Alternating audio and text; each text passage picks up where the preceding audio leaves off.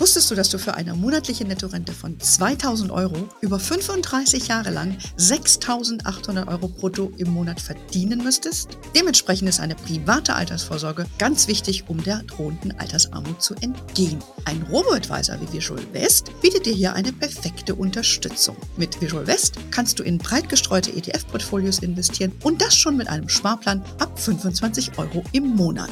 Mit dem Code HERMONEY24 erhältst du eine 50 Euro Prämie, wenn du dich für eine Investition bei Visual West entscheidest. Mehr Infos unter visualwest.de slash hermoney. Der zentrale Showdown ist aber vermutlich auf der Zinsseite. Und wenn du mir vor einem Jahr gesagt hättest, dass die Zinsen in den USA auf über 5% steigen und dass der Goldpreis bei 1970 notiert, ich hätte es dir nicht geglaubt. Also ich interpretiere das wirklich als eine Stärke des Goldpreises.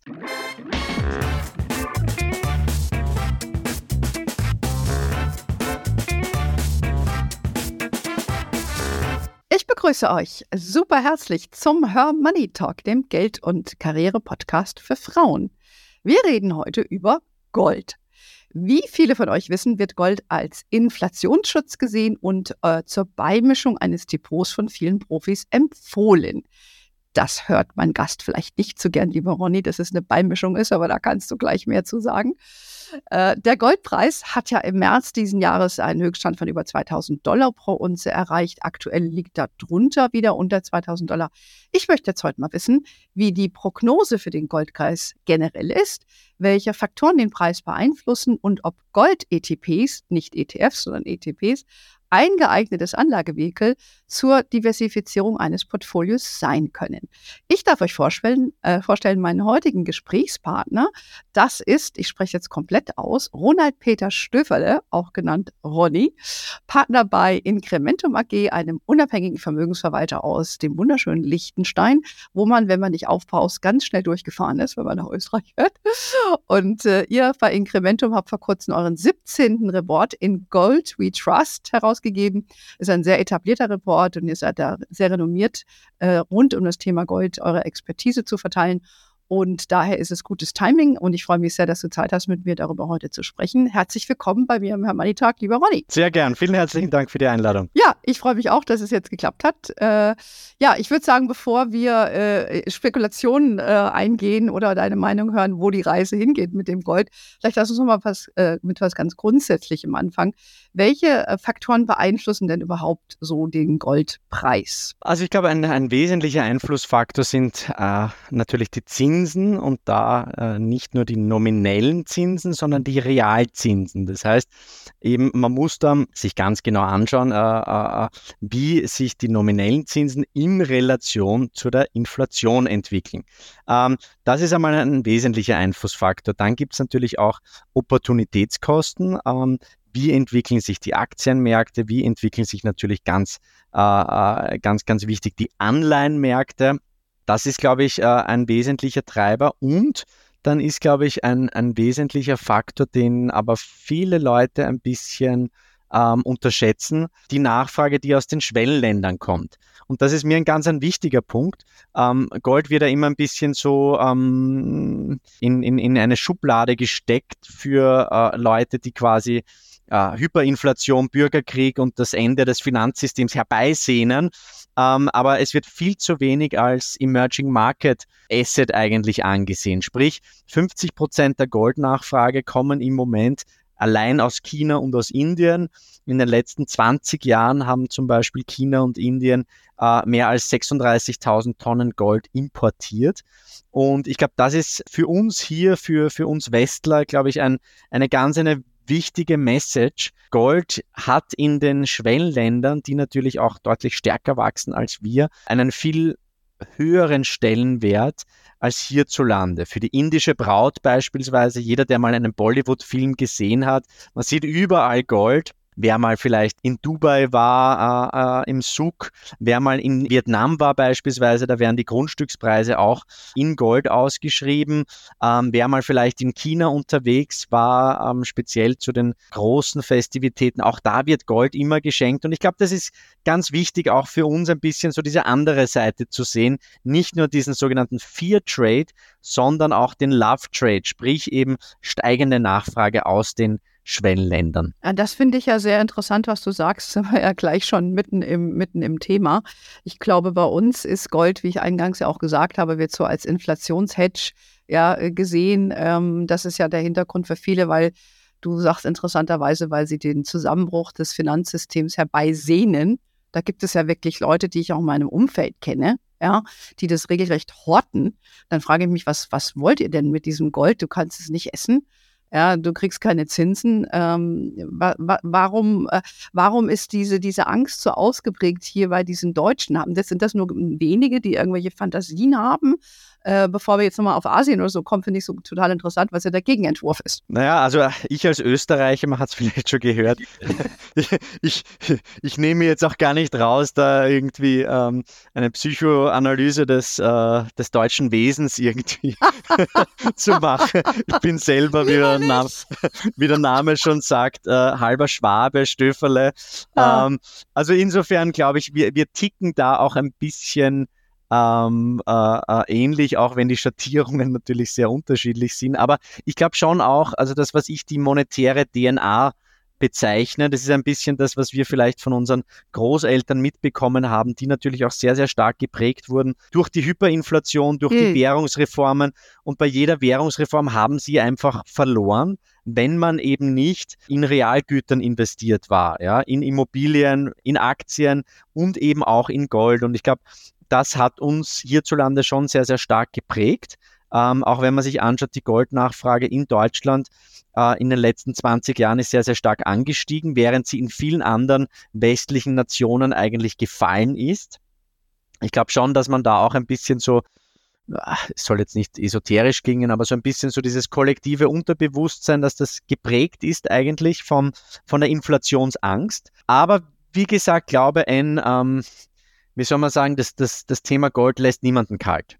Ähm, jeder hat eine Goldgeschichte, ja. Jeder verbindet etwas damit und, und, und es ist etwas Faszinierendes und etwas sehr Emotionales, während beispielsweise beim Thema Wandelanleihen, äh, äh, das ist den meisten Leuten relativ, relativ wurscht. Aber Gold, das ist schon etwas, das, das die Leute irgendwie bewegt und zwar entweder extrem positiv, da gibt es viele, für die gibt es nichts anderes als Gold, ja, oder eben extrem negativ. Ja, und das sind dann eben Argumente, Gold zahlt keine Zinsen, Gold kann man nicht essen. Ja, auch US-Staatsanleihen schmecken jetzt nicht wahnsinnig gut.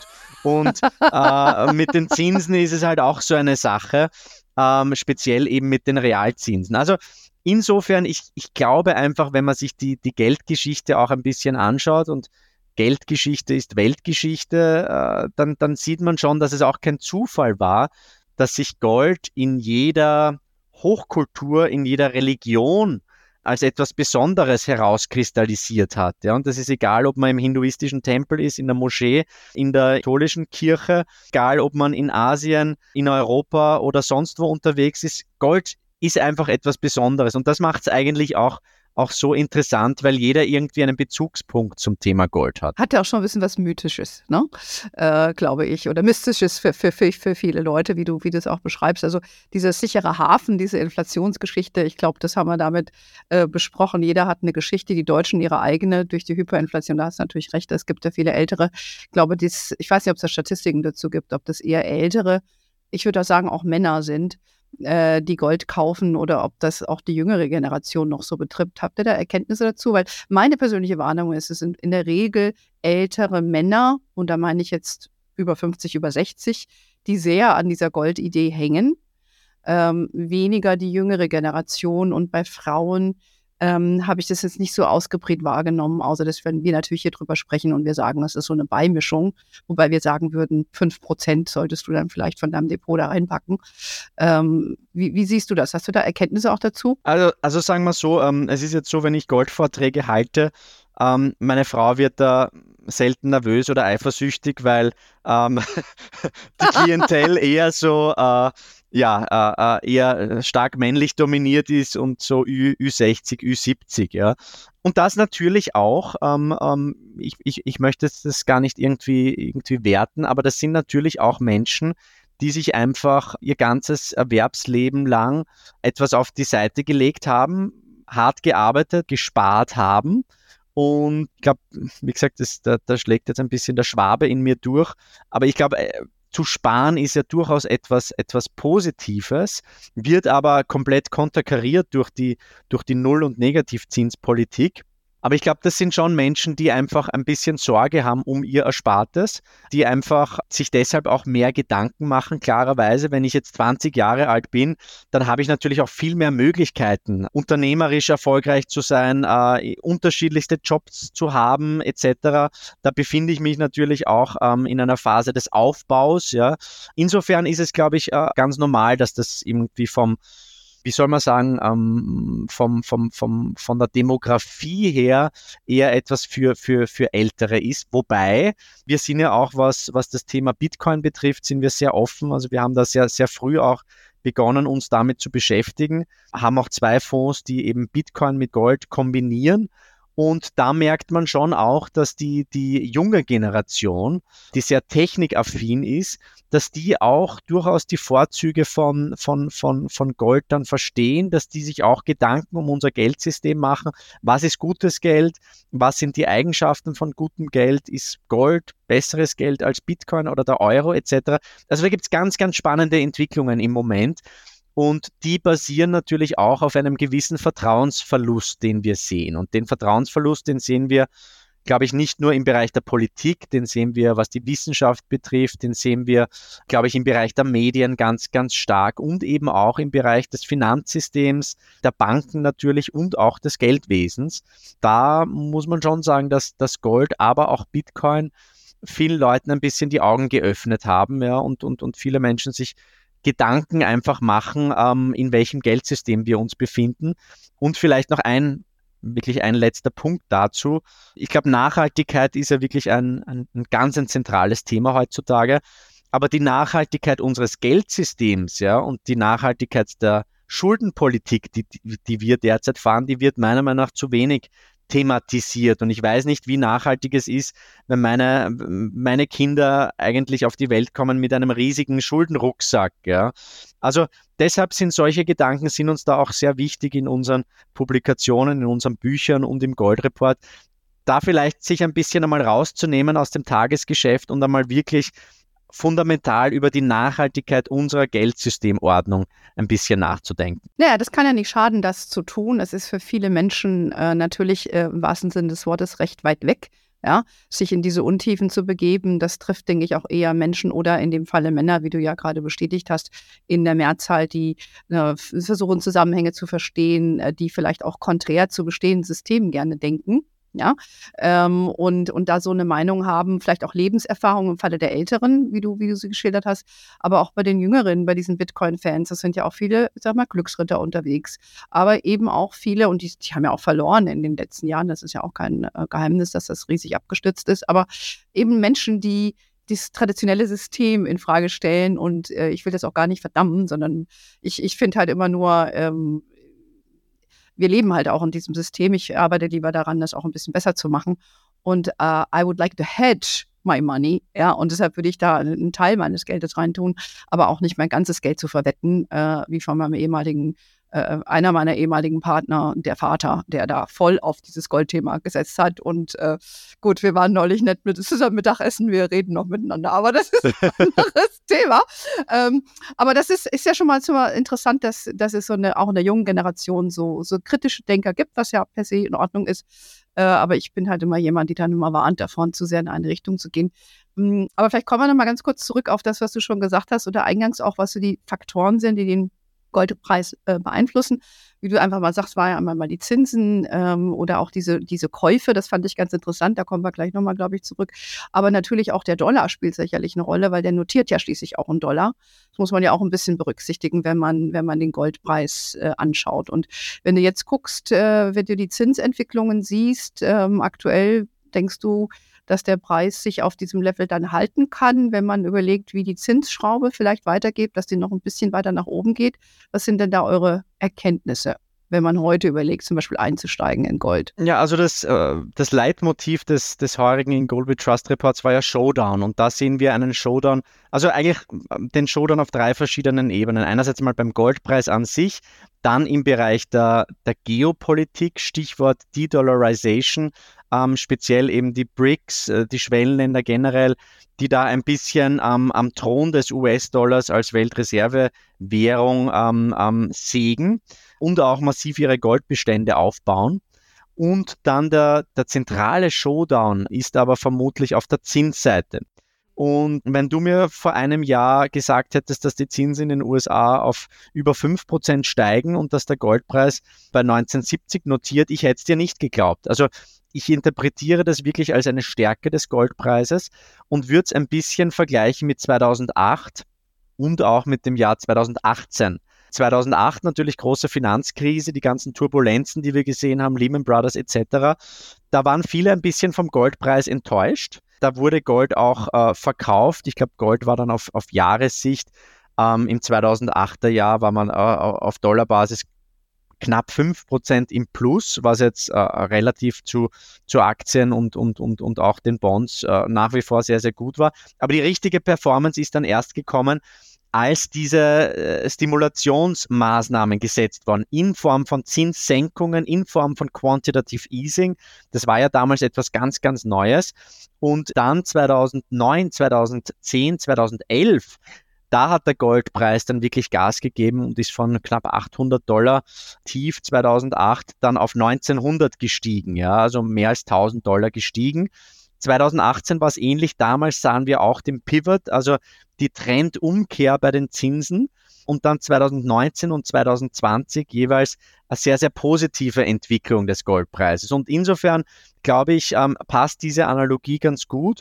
Ähm, ich würde mir jetzt nicht zu viel erwarten eigentlich vom Goldpreis, solange die Marktteilnehmer hm, glauben, dass Jay Powell der neue Paul Volcker ist, jemand, der eben eine sehr, sehr restriktive Geldpolitik fährt. Ich kann es mir einfach nicht vorstellen, weil eben wir wie Pavlovsche Hunde konditioniert wurden in den letzten Jahren, dass eben äh, wir immer mehr niedrige Zinsen oder immer niedrigere Zinsen benötigen, äh, immer mehr fiskalische Stimuli und immer wenn dann Probleme aufgetaucht sind, äh, hat man wieder an der Zinsschraube gedreht diese Zinsentwicklung beschreiben wir so, dass man eigentlich 2020, 2021 und bis dann in dem Frühling 2022 hat man das Inflationsthema komplett negiert, kleingeredet. Man hat gesagt, es ist transitory, es ist nur ähm, vorübergehend. Wir hatten 2020 im Herbst bereits davor gewarnt, dass sich da auf der Inflationsseite etwas zusammenbraut. Und dann, wenn man eben ein Hindernis zu spät sieht, ja, und nicht frühzeitig bremst, muss man dann eben wirklich eine Vollbremsung machen, ja. Und diese Vollbremsung haben wir gesehen auf der, auf der, auf der Zinsseite und das hat natürlich Konsequenzen. Deshalb diese ähm, diese Bankenkrise, die wir sehen in den USA, die Probleme am Immobilienmarkt, die immer mehr hochkochen, auch der, der Arbeitsmarkt in den USA, der, wenn man ein bisschen unter die Oberfläche schaut, äh, immer fragiler wirkt, das sind eigentlich alles Anzeichen dafür, dass eine Rezession sich da aufbaut. Und ich kann mir nicht vorstellen, dass wir im Rezessionsfalle, insbesondere wo im nächsten Jahr Wahlen ausgefochten werden in den USA, dass man da weiterhin so restriktiv sein wird. Also insofern die These ist ganz klar, 2022 war ganz stark geprägt vom Inflationsthema. Heuer wird viel stärker geprägt sein vom Rezessionsthema. Ähm, Rezessionen sind immer disinflationär, also die Inflationsraten werden zurückkommen. Und deshalb würde ich darauf setzen, dass wir ähm, ähm, eigentlich das Plafond der Zinsseite bereits gesehen haben. Also vielleicht verharren wir noch ein bisschen auf dem Niveau, aber ich glaube, der nächste große Schritt ist ganz, ganz klar nach unten und das wird dann das Umfeld sein, wo der Goldpreis richtig an Momentum aufnimmt. Okay, also bullish für Gold und äh, auch, dass die Zinsen weiter, äh, dass sie dann wieder sinken werden. Ja, dein Wort in Gottes Ohr, äh, würde ich jetzt mal sagen. Ähm, Gut, wir werden sehen. Ne? Kann man jetzt nur, äh, äh, kann man jetzt nur hoffen, wie sich das entwickelt. Du äh, hast jetzt auch den, den Dollar ähm, nochmal erwähnt gehabt, dass ähm, du sagst, äh, es gibt äh, Leute, die an dem Dollar sägen. Ja, es gab ja jetzt gerade auch die BRICS-Staaten, äh, also Brasilien, Russland, Indien, Südafrika, wer ist und China, hätte ich fast vergessen. äh, die haben sich ja auch gerade getroffen, ne? stand ja auch im Handelsblatt und so weiter, was die da machen. Welche, äh, welchen Stellenwert, dass sie natürlich versuchen, die, Dolly, die Dominanz des Dollars zu brechen und auch, dass diese Finanzsanktionen, die ja durch die westlichen Staaten jetzt auch für diesen Krieg verhangt werden und so weiter, dass denen das nicht schmeckt, ist ja klar. Ne? Ähm, wie wertest du denn diese, diese Bemühungen, dass das wirklich in so, ähm, dass, sie, dass sie in der Lage sind, diese Dollardominanz zu brechen und damit ja eigentlich auch die wirtschaftliche Kraft der Amerikaner? Ähm, denkst du, es wird ihnen gelingen oder ist es etwas, wo ganz viel Wunschdenken damit verknüpft ist und wir in 20 Jahren darüber denken, die haben das auch mal probiert? Ähm, das ist eine sehr gute Frage und, und ich glaube, es wäre vermessen jetzt äh, zu sagen, dass, äh, dass man die Antwort wirklich, wirklich kennt. Aber ich glaube, grundsätzlich, man kann schon die Weichenstellungen, die, die erkennt man schon. Du hast die BRICS angesprochen. Es gibt diesbezüglich im Sommer gibt's ein, äh, ein großes, einen großen BRICS Summit. Und vor der, vor der Haustür der, der BRICS-Nationen, da gibt es eigentlich relativ regen Zulauf. Äh, es gibt, glaube ich, 17 oder 19 Nationen, die jetzt den BRICS beitreten wollen. Ähm, also da merkt man schon, dass das ein, ein, ein Trend ist, quasi neue Organisationen, die da ein bisschen als Antithese geschaffen werden, ähm, zu den westlichen Organisationen. Es gibt weiters noch die, die Shanghai Cooperation Organization, ähm, die hat acht Vollmitglieder, China, Russland, Indien, Kasachstan, äh, Usbekistan, Kirgisistan, Pakistan und Tadschikistan. Auch hier sieht man, dass die immer mehr Gold kaufen, dass die aber auch wesentliche Goldproduzenten sind. Ich glaube, das ist ganz, ganz wichtig, ähm, dass die, ähm, die Schwellenländer einerseits auf der Ebene der, der, der Goldkonsumenten, also der Privaten, wesentliche Player sind, aber auch auf der Ebene der Notenbanken, aber dass China und Russland beispielsweise auch die zwei größten Goldproduzenten sind. Und das Gold, glaube ich, hier in diesem ganzen, in dieser ganzen Gemengenlage eine große Rolle spielt, ist, ist, ist relativ klar.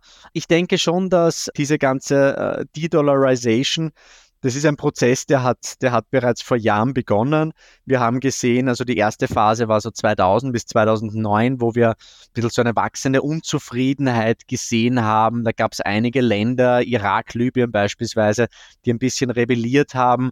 Dann haben wir 2009 bis 2013 die nächste Phase gesehen dann 2013 bis 2022, wo es auch sehr, sehr stark um die, die Infrastruktur ähm, des Zahlungssystems ging, ja, so eine chinesische Alternative zum, zum SWIFT-System und 2022 dann eben das Einfrieren der russischen Währungsreserven. Das war eigentlich wirklich so ein, ein ganz ein ähm, wesentlicher Einschnitt, ja, wo dann, glaube ich, viele Nationen in den Schwellenländern eben auch ein bisschen wachgerüttelt wurden und gesagt haben, okay, wir haben einen wesentlichen Teil unserer Währungsreserven in US-Dollar, in US-Treasuries.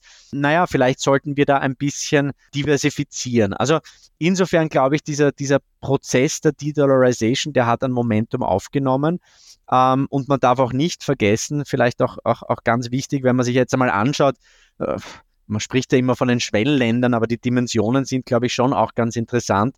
Das sind 87 Prozent der Weltbevölkerung und 76 Prozent der gesamten Landfläche. Die Schwellenländer hatten ähm, im Jahr 2000 noch ähm, 20 Prozent der globalen Wirtschaftsleistung. Jetzt sind es 44 Prozent ähm, des globalen BIPs. 76 ähm, Prozent des weltweiten BIP-Wachstums kamen aus den Schwellenländern in den letzten 20 Jahren und sie halten 76 Prozent der weltweiten Devisenreserven. Also insofern sind das schon wirklich ähm, Protagonisten, die man nicht unterschätzen sollte. Und ich glaube, da müssen wir auch ein bisschen von unserem hohen Ross runter und die wirklich auch ernst nehmen und den Dialog suchen. Ähm, und, und klar, ähm, es, es wird da sicherlich ähm, immer stärker am, am, am Status des US-Dollars Kritik geübt, aber die große Frage ist, was ist halt die Alternative? Speziell, wenn es jetzt um, die, um das Thema Reservewährung gibt, geht, ja. Will man wirklich seine, seine, seine Währungsreserven jetzt auf Remimbi-Basis halten?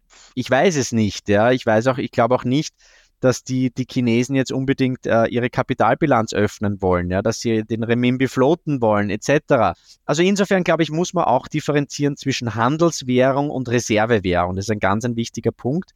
Aber äh, summa summarum, es wird da schon ein bisschen der Status des US-Dollars als Weltreservewährung immer lautstärker in Frage gestellt. Also ein wichtiger Trend, den es zu beobachten gilt. Das äh, sind ja dann gute Nachrichten dann für Gold, dass man spricht ja dafür, dass man einen Teil seines Geldes dann in, in Gold halten soll, auch wenn das noch immer in Dollar notiert. Aber ähm, ich habe auch gelesen, dass die weltweiten Währungsreserven 20 Prozent sind, glaube ich, im Euro, wobei das primär auf äh, die ehemalige D-Mark äh, zurückzuführen ist. Das heißt, ne, interessant, was es auch für uns macht. Aber ich glaube, ich bin ja ein Optimist im Herzen und ich glaube auch an, äh, an unsere Demokratien. Und äh, ich möchte auch, ich würde auch in Frage stellen, ob ich mein Geld in ein System geben will, wo einer, meistens sind es Männer, irgendwie versuchen, die Welt zu bestimmen, äh, ob das jetzt in der Türkei ist, wo einer glaubt, er müsste da gegen alle Regeln der Kunst Zinsen äh, hoch und runterschrauben, je nachdem, wie er es für gut hält und das äh, in intransparenten Autokratensystemen. Ich glaube, das macht auch der Charme des Dollars aus, weil du eben da ein kapitalistisches, äh, geprägtes System hast, eben mit demokratischen Strukturen, auch wenn man dort die versucht, im eigenen Land zu untergraben. Aber ich bin im Kern bleibe ich optimistisch, aber halten wir mal für, für, für das sake of this conversation einfach mal fest, äh, dass die das BIP, also das Bruttoinlandsprodukt von diesen, von anderen Ländern eben sehr stark gestiegen ist und dem Dollar durchaus Konkurrenz machen kann. Also behalten wir es auf dem Schirm. Das war ja, glaube ich, auch eine der Erkenntnisse aus eurem, aus eurem Bericht.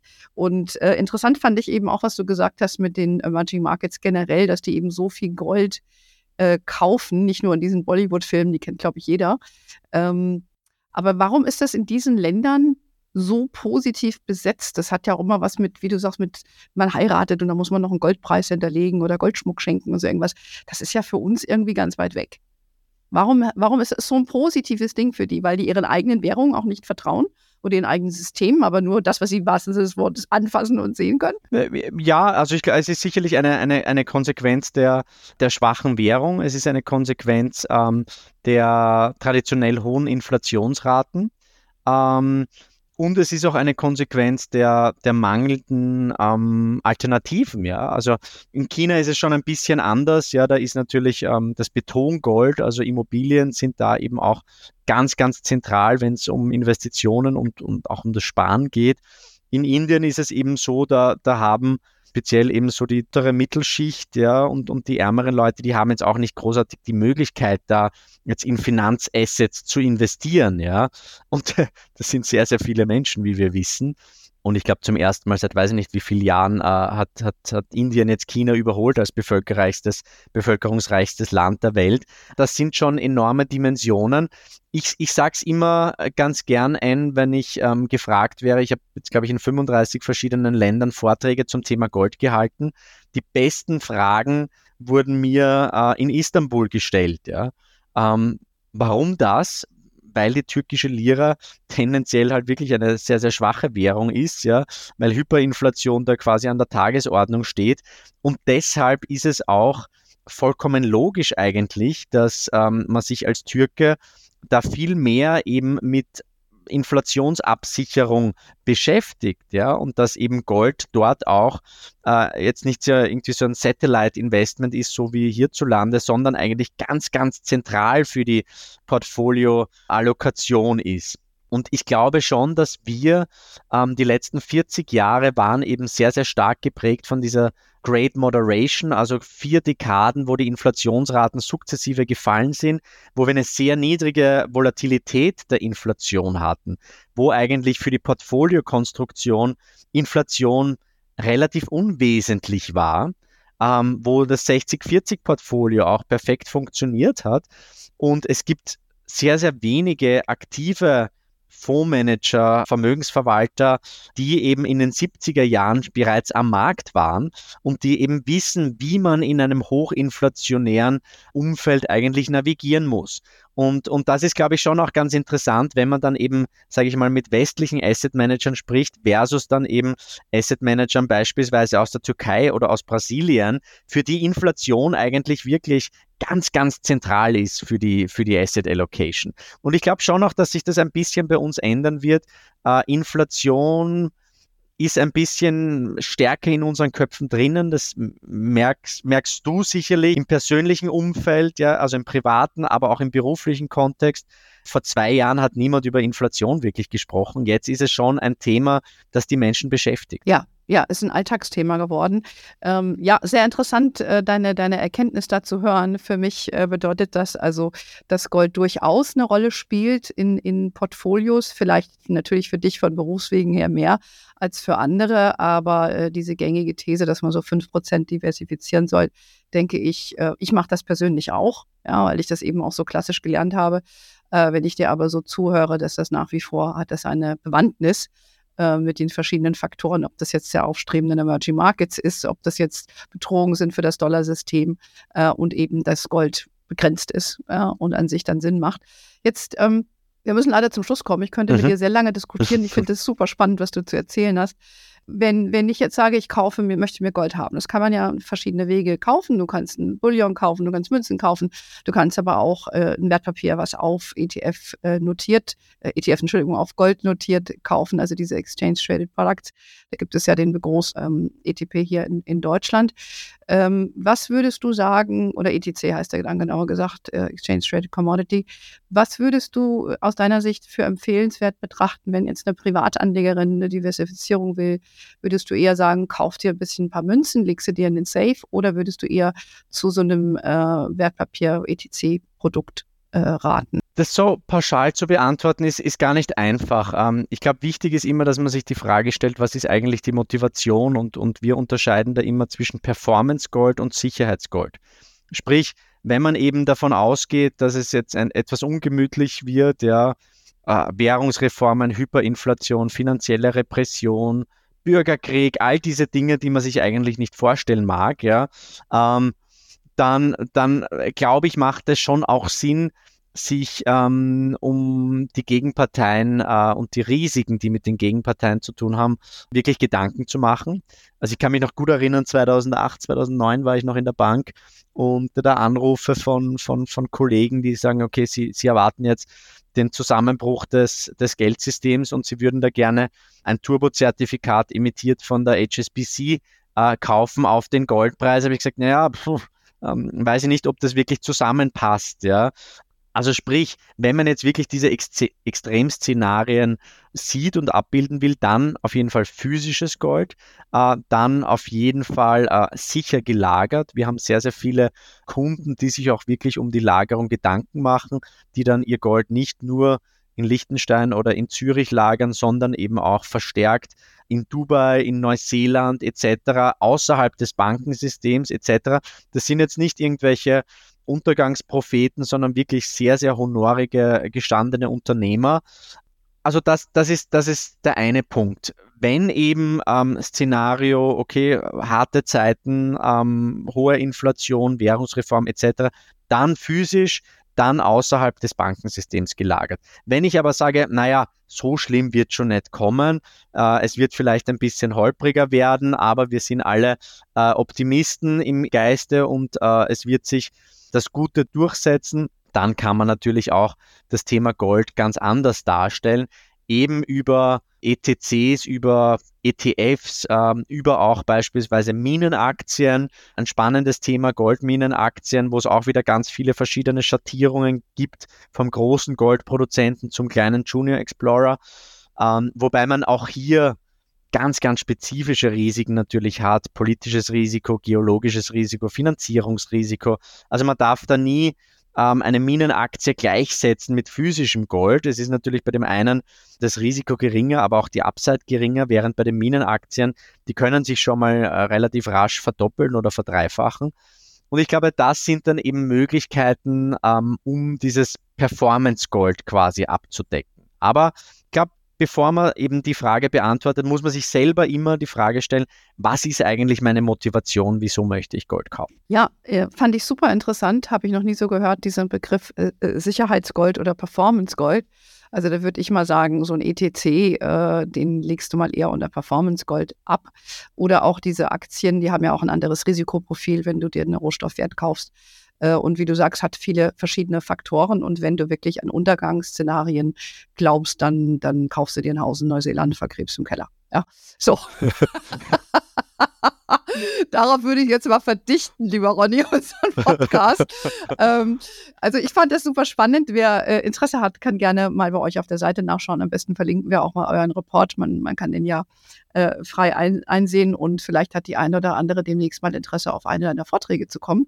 Dann hast du nämlich auch ein paar Frauen im Publikum. Sehr gerne. Ähm, was ich äh, sehr begrüßen würde. Auf jeden Fall hast du jetzt hier einige tausend Hörerinnen gewonnen, äh, die sich sicherlich auch mal auf deiner Webseite dann verehren werden. Ganz lieben Dank für das sympathische, extrem kompetente äh, Gespräch und äh, Ihr, liebe Hörerinnen, müsst jetzt für euch entscheiden, seid ihr Team Optimist oder seid ihr Team Untergangsszenario. Das überlasse ich jetzt euch. Könnt ihr uns gerne schreiben auf Instagram. Ihr wisst, wir sind auf Facebook, LinkedIn, Instagram. We are wherever you are. In diesem Sinne, have a wonderful day, everybody. Until next time und ciao und tschüss nach Liechtenstein, Ronny. Vielen herzlichen Dank für die Einladung. Alles Gute und auf bald. Danke. Ciao.